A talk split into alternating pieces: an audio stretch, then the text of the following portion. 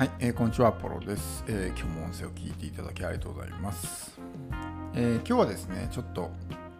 RPG ゲームについてね、話していきたいと思います。といっても、まあ、ゲームの話をするわけじゃなくて、まあ、あのビジネスにね、え関連づけて話していきたいと思うんですけど、RPG ゲームってやったことありますかね？まあ、あのゲームの中でも例えばこう主人公がいてモンスターが出てきてまあ、戦ってね倒してレベルアップしたりとかあるいは強力な武器をねこう身につけてあの強くなったりとか仲間をね増やしてまあそのパーティーとして、まあ、非常にね強力なチームを作るとか、まあ、最終的にはこうストーリーを進めていく中でボスを倒すみたいなね、まあ、そういう一つのこう型があるんですけど、まあ、それがこう RPG ゲームって呼ばれるゲームなんですよね。であのビジネスはですねこの RPG ゲームとすごく、まあ、似ていてそこをですね、まあ、あのリンク付けて考えると、まあ、何をすべすればいいのかってことが見えてくるんですけど例えば RPG ゲームでこう強い敵がいるじゃないですか。でもまだまだ自分はレベルが低いと。でこの強い敵に挑むんですけど負けるんですよねいつも。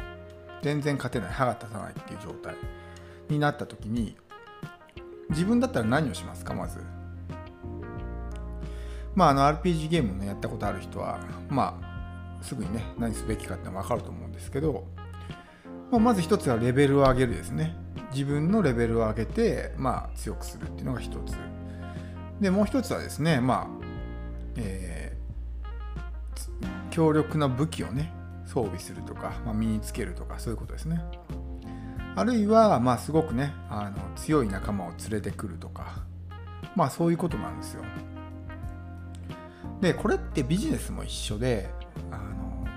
みんなねこう漠然と成功したいとかお金持ちになりたいっていうふうに思ってるんですけどその今の自分のレベルではあの到達できない、まあ、ステージっていうのがあるわけですよ。まあ、要するにそれがそのね強力な敵とかモンスターっていうものになるんですけど今の自分のレベルでは何回挑んでも勝てないわけですよ。そのステージにはね。でどうすればいいかっていうと、まあ、自分のねレベルを上げる必要があるんですけどまあ、あの統計なんかにも出てますけどね多くのこう、まあ、ビジネスマンとかは年に1冊本を読むか読まないかみたいな話が出てるんですけどそれじゃあこう自分のレベルって上がらないじゃないですか。やっぱり自分のレベルを上げるためには自己投資をする必要があるわけですよ。まああの教材を買ったりとかね本読んだりとかセミナーに参加したりとか、まあ、いろんな方法はねあとはまコンサルを受けたりとか、まあ、そういうことがあるんですけど今の自分ではその何回やっても勝てないんですよね。うん、だからそうやってこう自分を高めていかないといけないんですけどやっぱり勉強とか学びっていうのは多くの人にとってね面倒くさいとかなんかねすぐに結果に出ないとかっていう風なことでまあ嫌がる人が多いんですよね。でもその人生を大きくねこう飛躍させる方法はもう自分を高めていくしかないんですよ。今の自分が例えばね5年後10年後になったとしてもその自分が成長してなければ得られる結果ってのは変わらないわけですよ。だから年月が経ったからその成果が大きくなるっていうかといったらそういうわけじゃないんですよね。そこまでにしっかり自分を高めておけば成果もね大きくなってますけど自分が全く変わってないんだったらまあ何年経とうが一緒なわけですよ。得られる成果っていうのは。だからまあ RPG ゲームだとねすごくまあ単純に分かることですけど、まあ、自分のレベルを上げればいいわけですよ。その上のステージに行きたいんだったらね。だからそういうまああの目先の快楽に流されてまあそういう娯楽ばっかりねに時間を費やすんじゃなくてやっぱり学びとかね投資とかそれ以外にもいろいろあるじゃないですか。人と会うとか。でこの人と会うっていうのがその人脈を広げるってことですけど RPG ゲームというところの、まあ、仲間を増やすみたいな考え方なんですよね。あるいはスキルを身につけるっていうことありますよね。このスキルを身につけるもまあ自己投資の一つですけどまあこれも結局ですね、まあ、RPG ゲームでいうところの、まあ、武器をね強い武器を身につけるみたいな感じじゃないですか。だから強力なモンスターを倒したい。要するにそのビジネスでよりねあの上のステージに行きたいっていうんだったら自分のレベルを上げる、まあ、要するにその成長するってことですね。自己投資をすることで。もしくは強い武器を身につける。スキルですよね。そういうものを身につける。あるいは、えー、強力な仲間を、まあ、連れてくるですね。これはまあ人脈を広げるとかそういうことですけど、まあ、そういうことをしないと、まあ、あの上がれないんですね。だからすごく遠回りに見えるんですよ。ここういうことっていうのは。あのすぐに結果が出ないじゃないですか。勉強したことがねあのやってすぐにこう成果が出るっていうものは少ないのでどっちかっていうと目に見えない小さな成長なんですよね。だからその自己投資とか学びをこう継続していればどこかでこうそれが成果として現れるんですけど多くの人はそもそもそういうね学びというものに自分の時間とか労力を投資しないしもしそういうものにね時間を割いたとしても結局まあ継続できずに途中でやめてしまうということなんですよ。だから結局その自分のステージが上がらないということなんですよね、うん、まああのアインシュタインのね有名な言葉に、えー、同じことを繰り返しやって違う結果を期待するのは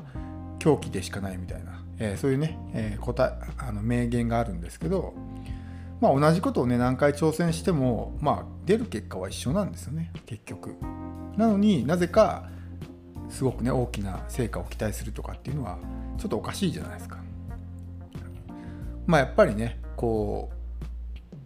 う、まあ、トレードオフの法則っていうのもあるんですけど大きな結果を得たいんだったらそれなりにねあの代償を支払う必要があるわけですよ。多くの場合それが時間だったり労力だったりお金に余裕がある人はお金をねまあ代償として払ったりってことがあるんですけどそこをまあトレードオフすることなく大きな結果ばっかり期待していてもそれは結果が出るわけはないんですよね。まあ当たり前のことなんですけどだからもし今自分がなかなかこう成果が出ずにもがき苦しんでいるっていう人はちょっとそういうような考え方でまあ RPG ゲームに置き換えればすごく分かりやすいじゃないですか。ね、強いモンスター倒したいんだったらレベルアップするしかないし武器を身につけるしかないしっていうねあるいは仲間を連れてくるしかないっていう、まあ、本当に単純明快で、えー、まあ RPG ゲームをやってる人はまず間違いなくねこれらのことは試すと思うんですけどでもやっぱりビジネスとか、まあ、そういうことになるとなかなかそれがわからないとかねできないっていう人が非常に多いのであの、まあ、今の生活にね満足してるんであれば別にそういうことに投資しなくてもいいと思うんですよ。必ずしもそのね経済的成功が幸せとは限らないので全ての人にとって。だからそういう人は別にいいんですけどそうじゃない人やっぱり経済的に成功してそれが自分の幸せであるっていう人は、うん、その楽して稼ぐみたいな思考をまず捨ててやっぱりそこにねたどり着くまでにはいろんなこう代償を支払う必要があるんで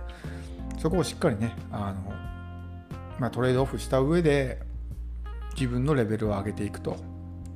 あるいはスキルを身につけたりとかねするっていうことをまあ意識する必要があるわけです。なのであのうんもう本当それしかないですよね。人生を飛躍させる方法っていうのは。運に任せるっていうのもねまあ運でなんとかならないっていうのはまあ言い切れないですけど再現性が低いですし、うんまあ、現実的ではないですよね。基本的にも自分の力で何とかするしかないんでってなれば今の自分のねレベルであの到達できないものはまあ何年経とうが結局手に入れることはできないのでそこはねしっかりあの、まあ、理解しておいた方がいいかなと思います。そういうふうに考えるとあ今自分がね行動して自己投資とか学びに投資しないと大変なことになるってのは分かると思うんですよ。だって今とね全く同じ現実が5年後10年後も待ってると思ったらゾッとするじゃないですか、うん、そう考えるとあもうやらないとっていう気持ちになると思うんですよ。お尻に火がついてね。だからそういうふうに考えるのはすごく大事なんですよ。なんかいつかうまくいくやみたいな感じでやってるとどんどんこう先延ばしにして行動しなくなるんでそれではねやっぱり現実は変わらないんですよ。うん、楽な方に流されるっていうのはねすごくまああの、楽ではあるんですけどある意味しんどいんですよね。うん、自分で何も自由にできないっていう、まあ、制限が生まれてしまうんで結局いろんなものを自由にできるのが幸せっていうことですから